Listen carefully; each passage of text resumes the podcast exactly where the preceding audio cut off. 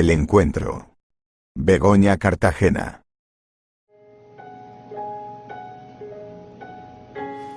Cristo brilla en nosotros. Él es el resplandor eterno de las almas, enviado por el Padre a la tierra, para iluminarnos con la luz de su rostro, para que nosotros, que antes estábamos inmersos en las tinieblas de la tierra, podamos ver las cosas eternas y celestes.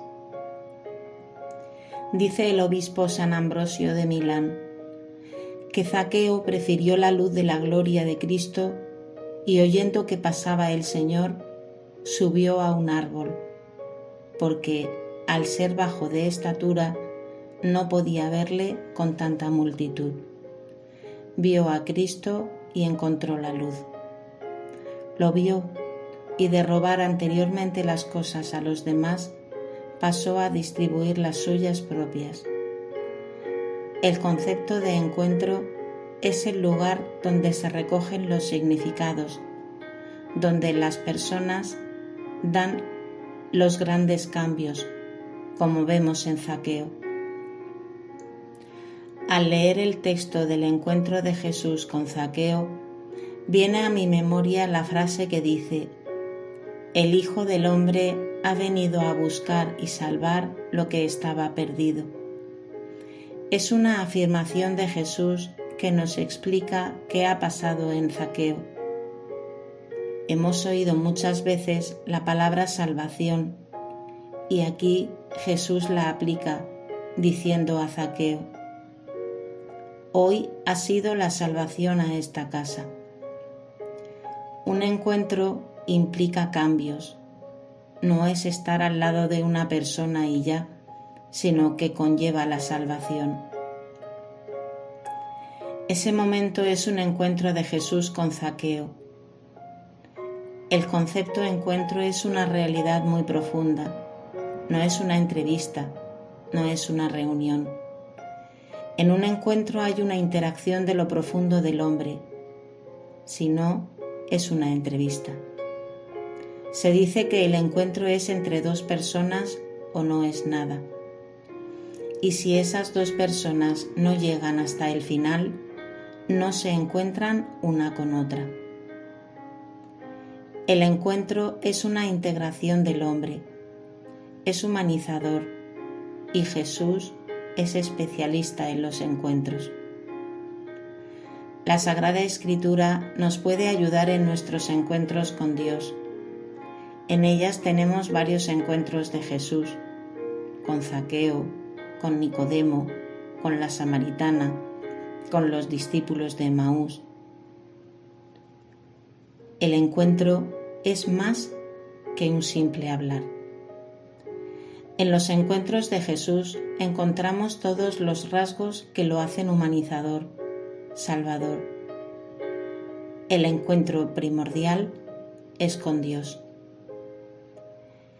En la vida de San Juan María Vianney, el santo cura de Ars, explicaba muy bien el encuentro con el Señor, explicitando que no hay que ir con prisas, porque así no es un encuentro. El encuentro no es simplemente estar al lado de una persona. Nos encontramos primeramente con Dios.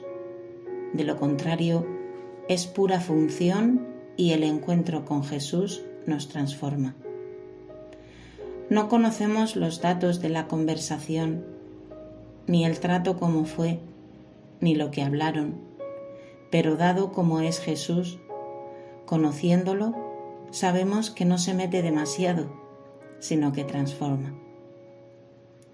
Jesús transforma la conducta moral, pero no solo dice que lo que haces está mal, sino que va a la fuente, de forma que, encontrando la belleza, la grandeza, la bondad y la altura espiritual del Verbo encarnado que es Jesús, quedamos asombrados y nos miramos a nosotros mismos, porque este es el camino que tiene el encuentro. Cuando San Pedro se encontró con Jesús, le dijo, apártate de mí que soy un pecador. El encuentro se da en la presencia viva de dos personas en interacción. Es ir en su busca para concurrir en un mismo sitio con Él. Fácilmente podemos proyectar sobre el otro lo que no pertenece al otro, ni es real. Para que se dé una comprensión en profundidad, es necesario quitar los miedos. Los encuentros son formativos, son inspiradores del sentido de la vida y te cambian el significado de la vida. Los dos discípulos de Maús, al encontrarse con Jesús, primero le abren su corazón, luego le escuchan explicar las escrituras y después le invitan a su casa. También nosotros podemos dar estos tres pasos en nuestras casas. Abrir el corazón de Jesús, confiarle las cargas, las dificultades, las desilusiones de la vida.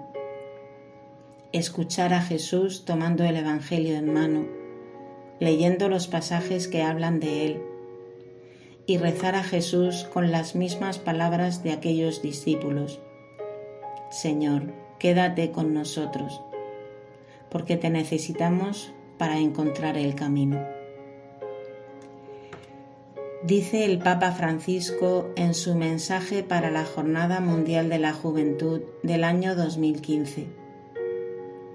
El encuentro con Dios en la oración, mediante la lectura de la Biblia y en la vida fraterna, les ayudará a conocer mejor al Señor y a ustedes mismos, como les sucedió a los discípulos de Emaús. La voz de Jesús hará arder su corazón y les abrirá los ojos para reconocer su presencia en la historia personal de cada uno de ustedes, descubriendo así el proyecto de amor que tiene para sus vidas. La Eucaristía es un encuentro. Entramos en el encuentro con Jesús en las condiciones en que estamos, pero no solo en el campo religioso. La persona se encuentra en la plenitud cuando ha encontrado algo que la ha hecho levantarse. No podemos cambiar la moral de una persona si no cambia los núcleos. Y eso es lo que hace Jesús. Por último, en el cambio más radical, quiero mencionar el último y definitivo encuentro de cada uno al final de la vida. Quien muere no nos abandona, no nos deja, no se va. Si acaso cambia su morada, deja de estar aquí en la tierra, deja de encontrarse con los seres queridos o con los amigos, para encontrarse con Dios en la vida eterna. Y a nosotros nos queda el encuentro del vínculo con esa persona fallecida y la felicidad de saber que ya ha llegado al final de la meta. En definitiva, el encuentro se da de manera natural, en la vida y en la muerte. Mientras estamos viviendo en el mundo, nos vamos encontrando con Jesús en la Eucaristía y en la oración. Nos encontramos con los hermanos y con los amigos en los encuentros fraternos, amistosos nos hemos de encontrar con los compañeros de trabajo, con otros peregrinos en el camino de la vida y mientras tanto prepararnos para nuestro encuentro con el Señor, donde gozaremos de la plenitud del amor.